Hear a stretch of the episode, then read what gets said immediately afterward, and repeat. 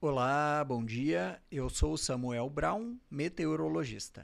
Este é o boletim Cimepar Informa com a previsão do tempo para 12 de abril de 2022 no Paraná.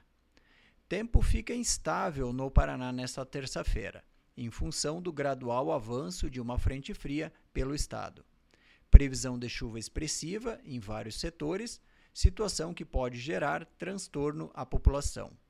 Também não se descarta a ocorrência de tempestades em alguns municípios, com ventos fortes associados.